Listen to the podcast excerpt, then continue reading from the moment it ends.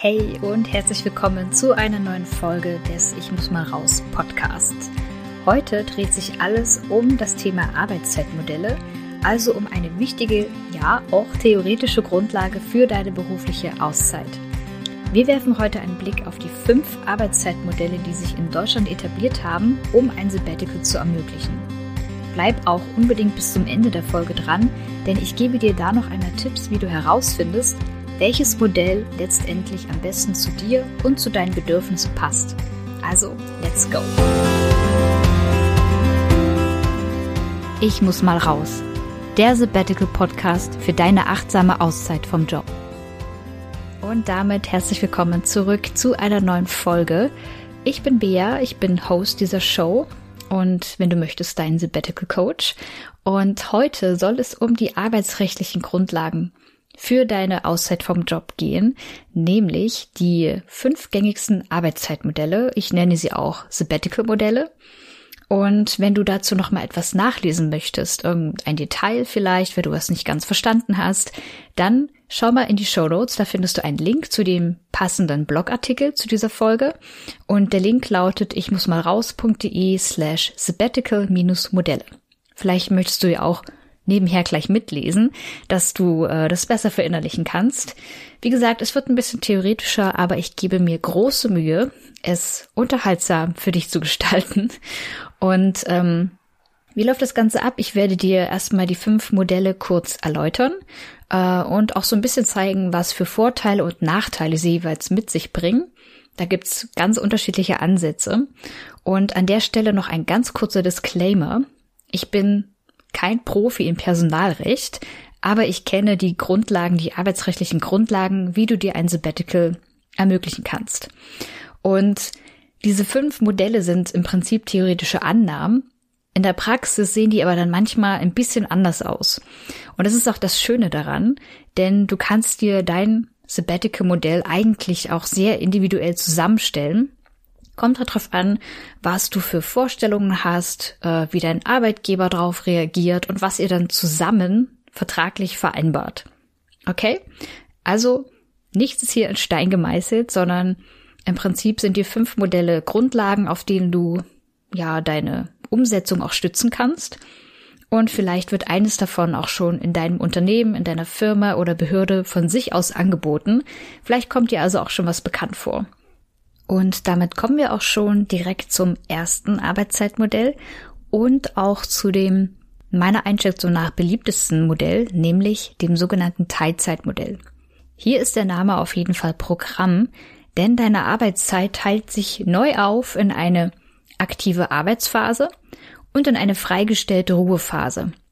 Und um das zu ermöglichen, wird deine Anstellung vertraglich und eben auch vorübergehend auf eine Teilzeitanstellung umgestellt.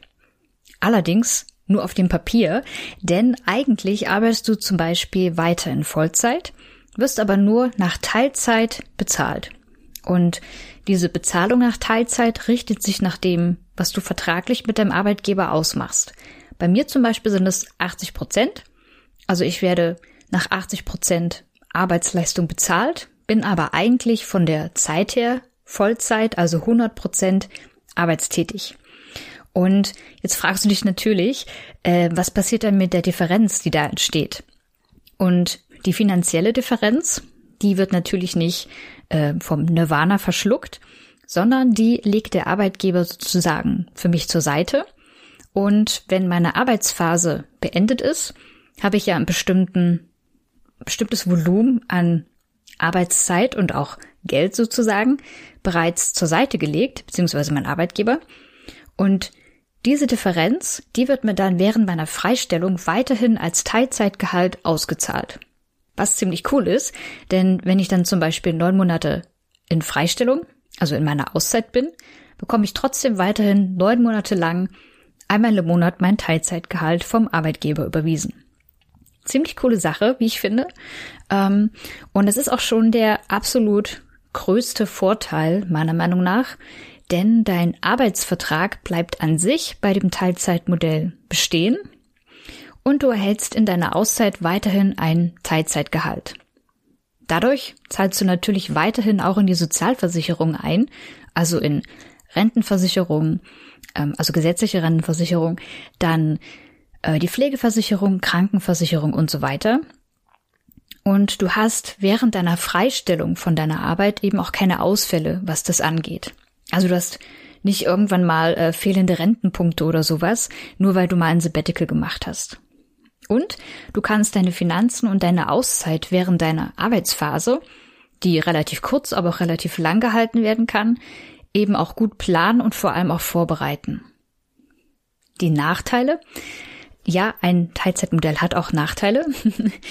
Die sind zum Beispiel, dass du mitunter eine längere Wartezeit bis zu deiner Freistellung haben kannst. Du kannst ähm, deine Arbeitsphase relativ individuell ähm, gestalten, je nachdem, auf wie viel Gehalt du halt verzichten kannst. Ne? Also ich könnte auch sagen, ähm, ich will nicht 80 Prozent meines Gehaltes kassieren und nur 20 Prozent einzahlen oder sparen sozusagen, sondern ich möchte 50-50 machen. Ich kann dadurch die Arbeitsphase, die Ansparphase deutlich verringern und kann dann halt schneller mein Sabbatical machen, habe aber natürlich viel mehr finanzielle Abstriche, die ich machen muss, weil ich halt dann nur noch 50 Prozent meines Gehalts bekomme. Ich hoffe, du hast es verstanden, so mit den ganzen Zahlen, wenn man die immer nur hört, das ist ja manchmal so ein bisschen abstrakt. Aber im Prinzip habe ich zum Beispiel drei Jahre Wartezeit bis zu meiner Freistellung und dann neun Monate Freizeit. Und ich weiß, für viele ist das zu lang, vielen ist diese Wartezeit einfach in so weiter Ferne, äh, also nicht die Wartezeit, sondern der Beginn des Sabbaticals sogar, dass sie halt sagen, okay, ich weiß ja gar nicht, was in den drei Jahren alles passiert. Und ich weiß es auch nicht, was in den drei Jahren insgesamt passiert. Bei mir sind es aktuell nur noch zwei Jahre, knapp zwei Jahre. Aber ich bin halt der Typ Mensch, ich finde es super, dass ich in meiner Freizeit weiterhin dann das Geld ausgezahlt bekomme dass ich mich um nichts kümmern muss, muss, was die Sozialversicherung angeht und dass ich halt einfach safe bin, ein Stück weit. Und ich kann mich halt super in der Ansparphase darauf vorbereiten. Das war so ziemlich das Teilzeitmodell. Und äh, ach so, einen Nachteil habe ich noch vergessen, beziehungsweise habe ich den schon erwähnt, aber ich möchte natürlich noch mal ähm, ein Stück weit hervorheben. Du musst natürlich auch bereit sein, in der Ansparphase ein Stück weit auf äh, ja, einen bestimmten Prozentsatz deines Gehalts zu verzichten. Also das musst du dir auch leisten können. Wenn du natürlich jeden Monat das ausgibst, was halt reinkommt, dann wird's schwer. Du musst ja irgendwie einen Puffer haben, wenn du auf einmal nur noch 70 Prozent reinkriegst, statt 100 Prozent oder 80 Prozent statt 100 Prozent, dann musst du das ja trotzdem irgendwie schaffen, deine Fixkosten zu bezahlen und man will sich auch mal was leisten. Ähm, man will ja auch mal äh, trotz Ansparphase ein bisschen Spaß haben und äh, ins Kino gehen, essen gehen, was auch immer. Also das solltest du auf jeden Fall im Blick behalten. Und wenn das alles für dich fein ist, dann, finde ich persönlich, ist das Teilzeitmodell ein super Modell, um dein Wunsch nach einem Sabbatical wirklich umzusetzen. Und damit kommen wir auch schon zu einem, ja, relativ krassen Gegenteil zum Teilzeitmodell, bei dem du ja während deiner Freistellung sogar noch Geld bekommst, nämlich zum unbezahlten Sonderurlaub. Und ich betone deswegen den unbezahlten Sonderurlaub, weil es ja auch geregelt gibt, dass du ähm, einen bezahlten Sonderurlaub nehmen kannst. Das sind aber meistens nur wenige Tage und die beziehen sich auch immer irgendwie auf ein Ereignis. Also entweder du heiratest oder aber auch äh, ich glaube, die Geburt eines Kindes zählt auch mit dazu. Also wenn du halt nicht die austragende Person bist in dem Fall. Und ähm, wenn natürlich auch ein trauriges Ereignis passiert, nämlich zum Beispiel der Tod eines nahen Verwandten. Dann gibt es Sonderurlaubstage, die du genehmigt bekommst, die dir auch bezahlt werden. Aber das sind eben wirklich nur ein oder zwei Tage. Und ganz ehrlich, die Tage nutzt man ja da auch wirklich für die Ereignisse, die stattgefunden haben. Und der unbezahlte Sonderurlaub, den kannst du natürlich immer beantragen bei deinem Arbeitgeber, aber du hast keinen gesetzlichen Anspruch darauf. Das ist ganz wichtig zu wissen. Und einige Arbeitgeber, muss man aber auch sagen, sind mittlerweile dazu bereit, ihren Mitarbeiterinnen eine längere unbezahlte Freistellung mittels Sonderurlaub zu genehmigen. Allerdings gibt es dabei einiges zu beachten, was du im Vorfeld natürlich die einmal durch den Kopf gehen lassen solltest. Und die Grundregel lautet eigentlich bei diesem Sonderurlaub, bei diesem unbezahlten, dass das Arbeitsverhältnis zwischen dir und deinem Arbeitgeber ruht. Das ist nicht beendet, sondern das ruht sozusagen. Das heißt, du musst in dieser Zeit deiner Arbeitspflicht nicht nachkommen. Allerdings im Umkehrschluss, der Arbeitgeber muss dir auch nichts auszahlen. Und das wird er wahrscheinlich auch nicht, weil du ja auch nichts leistest. also, wer nichts tut, bekommt auch nichts in dem Sinne. Und wenn du keinen Lohn erhältst, ähm, heißt das auch automatisch, dass du langfristig nicht mehr in die Sozialversicherung einzahlst. Und das ist beim Sonderurlaub so geregelt, dass wenn der länger als ein Monat andauert, dann wirst du von, also für die zusätzliche Dauer, von der Sozialversicherung abgemeldet. Und da musst du dich dann wirklich selber drum kümmern. Versuch das nochmal äh, aufzudröseln. Das heißt, ein Monat lang ruht dein Arbeitsverhältnis und nichts weiter passiert. Wenn du aber zum Beispiel länger als einen Monat Sonderurlaub nimmst, zum Beispiel drei Monate, dann wirst du für die Dauer, die über diesen einen Monat hinausgeht, bei drei Monaten also zwei Monate, dann wirst du von den Sozialversicherungen abgemeldet, von deinem Arbeitgeber. Das heißt, der bezahlt das nicht mehr und du musst dich dann eben selber darum kümmern, dass da deine Leistungen gezahlt werden. Das ist natürlich etwas, was man wissen sollte und ähm, was auch für mich als Mensch, als Typ Mensch so ein Minuspunkt wäre. Weiß nicht, wie das bei dir ist. Ähm, das kannst du ja mal für dich so überlegen, ob das für dich jetzt besonders dramatisch wäre. Wahrscheinlich ist es nicht besonders dramatisch, weil man sich einfach erkundigen muss, ähm, wie man dann selber diese Sozialversicherungsbeiträge leisten kann. Aber man muss es einfach wissen und deswegen sage ich dir das ja hier auch. Bei gewährtem Sonderurlaub, zum Beispiel, bleiben wir bei dem Beispiel drei Monate, dann verringert sich natürlich auch dein Anspruch auf den Gesamtjahreserholungsurlaub. Ja, von diesen zwölf Monaten nimmst du drei Monate Sonderurlaub. Das heißt, dein Jahresanspruch auf den normalen Erholungsurlaub wird auch nicht auf zwölf Monate angerechnet, sondern nur noch auf neun.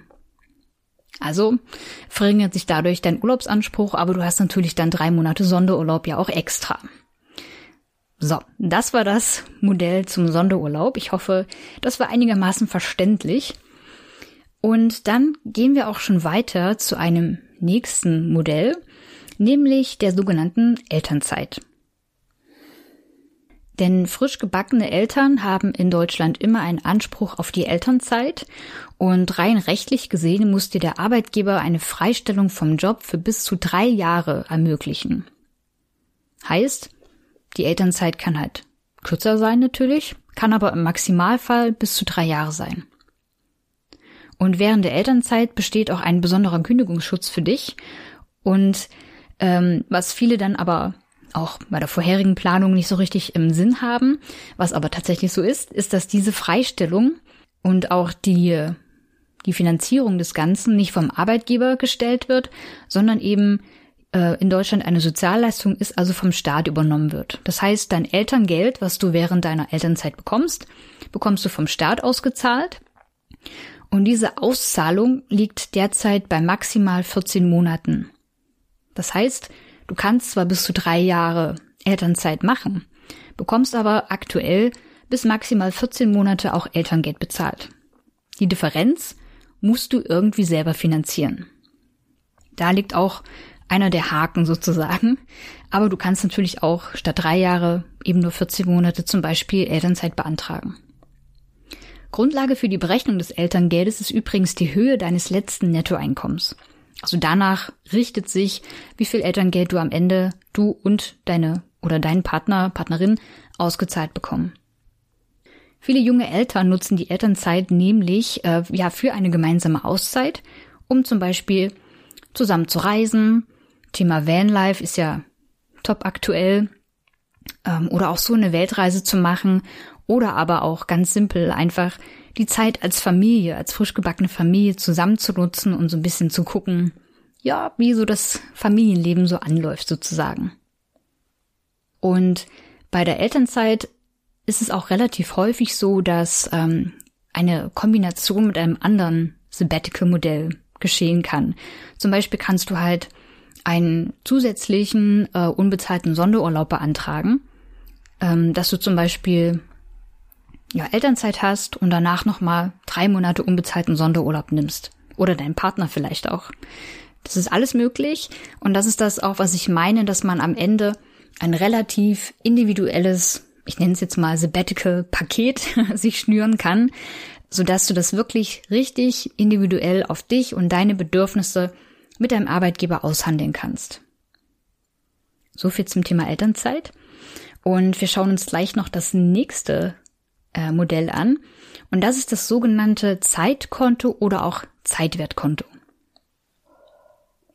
Das Zeitwertkonto ist auch bekannt als Langzeit- oder auch Arbeitszeitkonto und hinter dem Ganzen steckt eigentlich immer dasselbe Prinzip, nämlich, dass du Überstunden, die du ja zusätzlich zu deiner regulär vereinbarten Arbeitszeit leistest, nicht ausgezahlt bekommst oder abbummelst, sondern dass du die auf einem extra Konto parkst.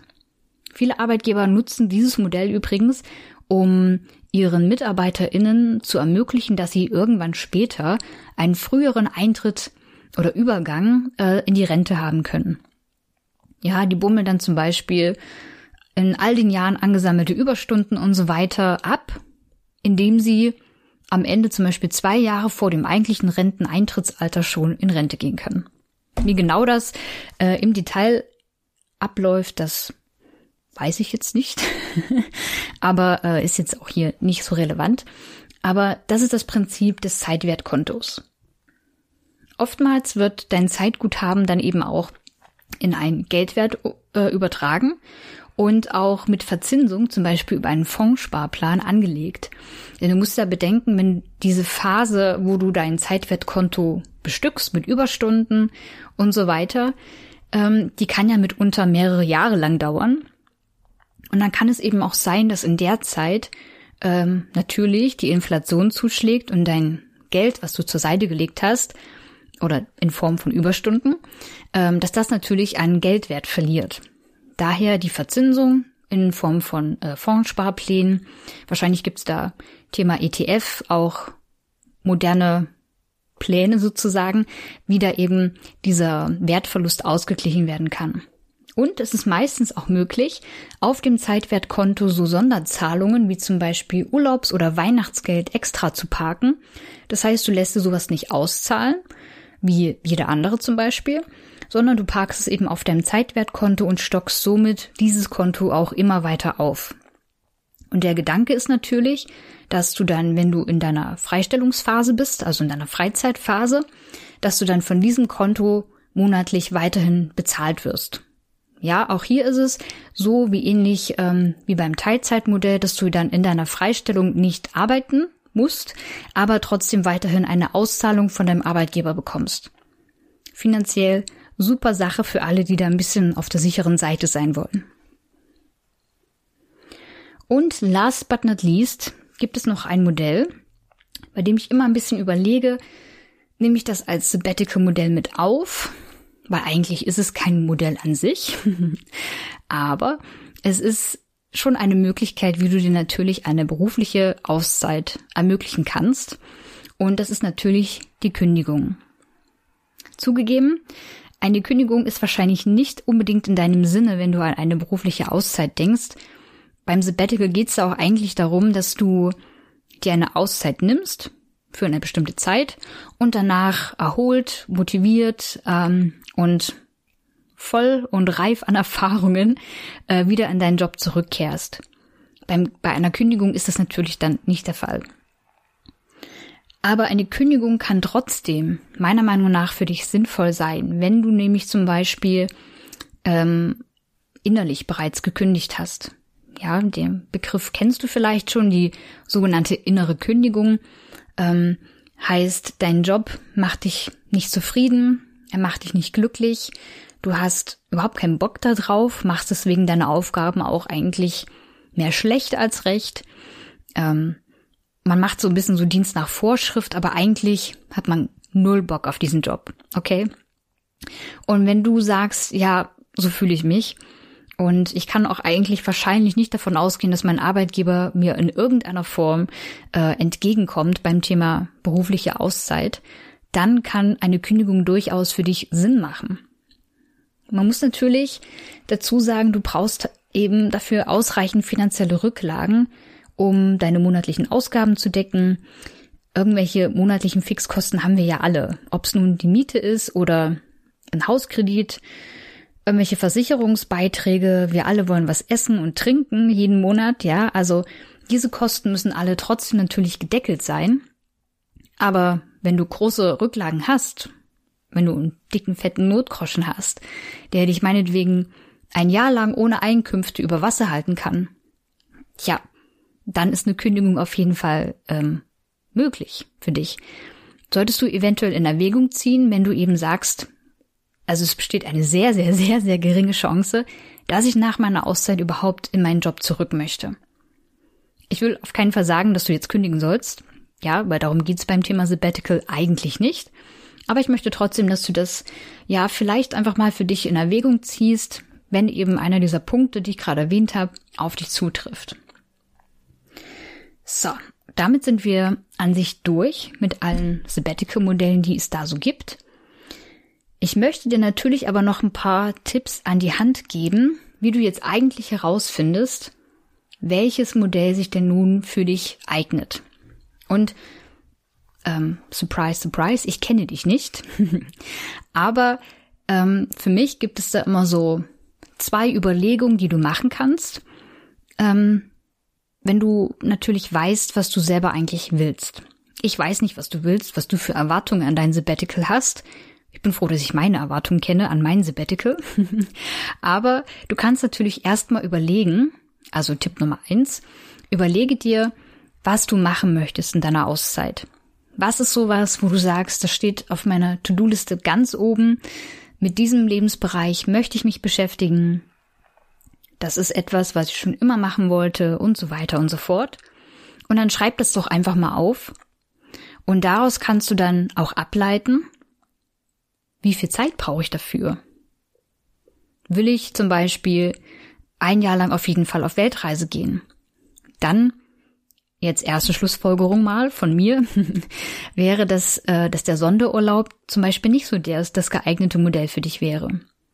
Wenn du aber sagst, ich will eigentlich nur mal so einen Monat lang einfach nur an, Port an der portugiesischen Küste surfen. Oder ich will da Surflehrer sein oder Surflehrerin, was weiß ich. Ähm, dann könnte ja der Sonderurlaub allein dir schon Abhilfe verschaffen und dein ja, dein Jahresurlaub sozusagen ausdehnen mithilfe des unbezahlten Sonderurlaubs. Du merkst schon, in welche Richtung das geht. Also meine Tipps für dich sind, um herauszufinden, welches Modell zu dir passt. Überleg dir, was du machen möchtest, was dir wirklich wichtig ist in deiner Auszeit. Und versuche einzuschätzen, wie viel Zeit du dafür brauchst, wie lange also deine Auszeit andauern soll und im besten Fall auch, wann sie beginnen soll. Bist du zufrieden, wenn du ein paar Jahre drauf warten musst und dann machst du ein riesiges, geiles Ding da draus? Oder sagst du, nee, ich kann nicht warten, ich würde es auf jeden Fall spätestens in einem halben Jahr will ich das gemacht haben. Also, geh in dich, überleg dir, was da deine Kriterien sind, die dich glücklich machen würden, denn darum geht es ja. Es geht darum, dass du eine Auszeit für dich machst, um ja dein Lebensglück ähm, zurück zu erobern und deine Lebensfreiheit sozusagen. Und schau einfach mal, ob du zu einem Schluss kommst.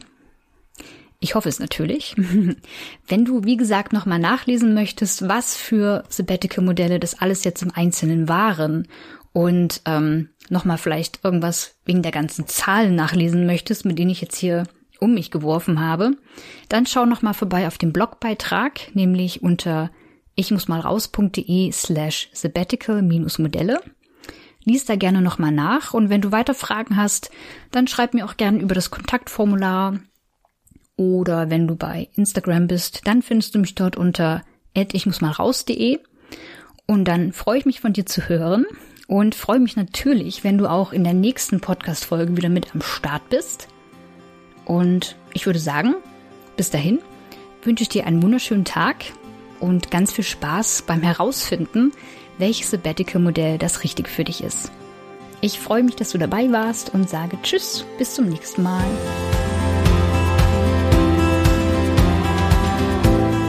Wie cool, dass du dir diese Folge bis zum Ende angehört hast.